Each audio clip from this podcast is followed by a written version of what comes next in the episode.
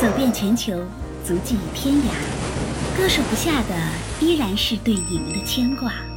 FM 甜甜圈，归来再出发，在这里一起叙谈天下。二零二零年一月二十日，甜甜圈向大家带来问候。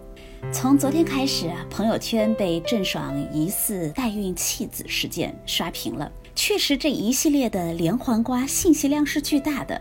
郑爽和前男友张恒疑似在海外有过一段婚姻，代孕了两个孩子，被网友爆出海外出生证明上母亲是郑爽。结婚、离婚、代孕、弃养，这一时间实在不知道哪一个消息更令人震惊。听友们纷纷给我留言，让我说说澳洲的情况。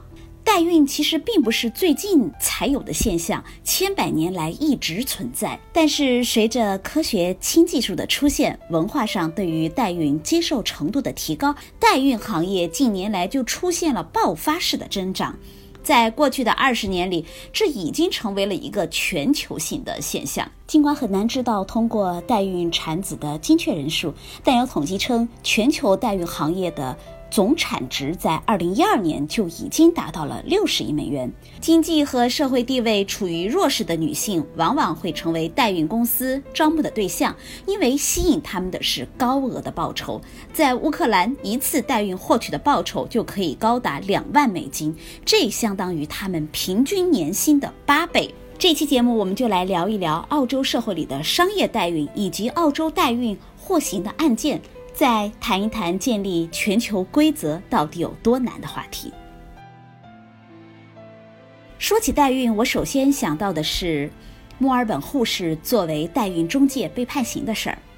二零一七年，墨尔本的护士 Tammy 因为从事非法代孕的中介服务，在柬埔寨被捕了，被判处十八个月的监禁。他作为澳洲父母和柬埔寨代孕母亲之间的非法中介人，向每位澳洲客户收取五万澳币，一共为二十三对的夫妻提供了这项中介服务。二十多位牵涉其中的柬埔寨妇女，每人大概获得了一万澳元。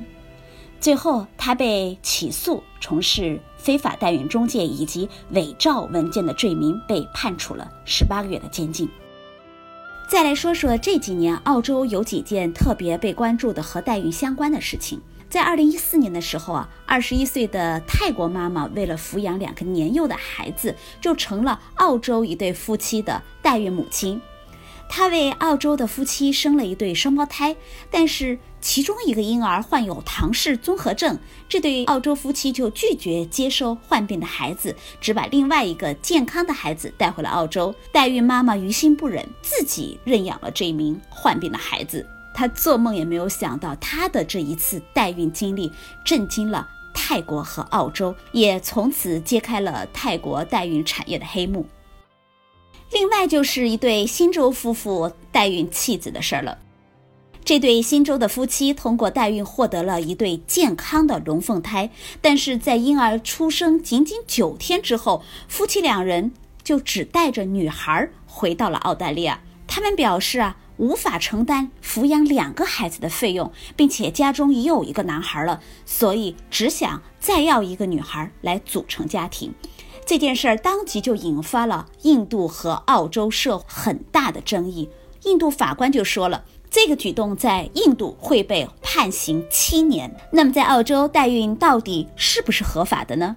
其实从二零一一年的三月开始，新州政府就正式推出了新法，明令的禁止向海外女性支付报酬的商业性代孕了。但凡前往海外代孕合法国向其代孕机构求子的新州居民，将会面临最高两年的有期徒刑和十一万澳币的严厉处罚。类似的法律在昆州和首都领地也已经得到了实施。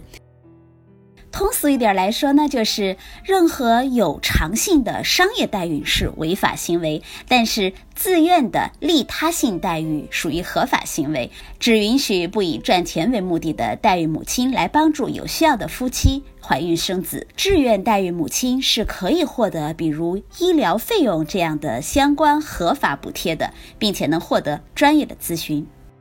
当然，相关的法律也约定了代孕的各种制约性的条件，比如代孕妈妈的实际年龄不得低于二十五周岁，而作为准父母也必须遵守代孕法下的所有规定，比如说不可以通过广告的形式来招募代孕妈妈。因为澳大利亚代孕法里的规定非常的严格，办理手续也很繁杂，所以很多的夫妻会去泰国或者是印度来找代孕妈妈。有调查就表明，到目前为止，印度的代孕妈妈依然是澳洲人最愿意选择的代孕对象。目前呢，澳洲人海外商业代孕母亲生下的小孩，并不一定能获得澳洲的国籍，因为必须至少有一名血缘父母是澳洲人。移民局同样也会采取。DNA 来鉴定，在新法的规定下，准父母只要做出相关的申请，并通过政府的审批，就可以与代孕的子女建立合法的亲子关系。所以，尽管严令禁止了商业代孕，但是对于已经既成事实的代孕父母摄养的儿童，在人道主义方面却似乎依然网开一面。作为一个涉及道德伦理的灰色产业，由于各国家的历史文化和价值观的不同，那各国关于代孕的立法也不一样。正是由于这种差异，导致了代孕行业的医疗旅游现象。也就是说，如果打算购买代孕的人所在的国家不允许或者限制这种行为，他们就会换到一个法律相对宽松或者是缺乏监管的国家去。一个代孕热点目的地被关闭了，另一个地方很快取而代之。那么问题就来了，一些国家把代孕妈妈作为婴儿的合法母亲，但是一些国家却认为购买服务的人从婴儿诞生那一刻开始就是他们的合法父母了。所以这种法律的差异就意味着代孕的婴儿有可能会成为无国籍人士。比如说，在二零零八年有一个标志性的案例：一对购买代孕服务的日本夫妻在孩子诞生之前离婚了，这就直接导致了印度代孕妈妈生下的这孩子被遗弃。印度的代孕妈妈和购买服务的日本女子都不愿意承担抚养责任。而离婚的日本男子却想要孩子，但是根据印度的法律，单身人士是不能收养孩子的。最后的结果就是无法判定谁是这孩子的合法父母，小孩的国籍也难以判定了。尽管海牙国际司法会议一直在探讨着是否有可能来制定统一的国际准则来规范代孕行为，但是由于各个国家对于代孕的这不同的态度，禁止或者限制的国家不愿意签署协议来放开商业代孕，允许商业代孕的国家同样也不愿意签署禁止条款。那么，统一的准则就变得非常的艰难。这样一来，各国政府都会面临着困难的局面。而全球代孕市场的繁荣，正是源于各国法律的差异，而这种差异又导致了监管的缺失。不过，即使建立全球规则难上加难，一句话，不管身在何方，我们都要遵守当地的法律法规。好了，这期节目就到这里了。我是你们的老朋友甜甜圈，欢迎听友们继续给我留言评论或者私信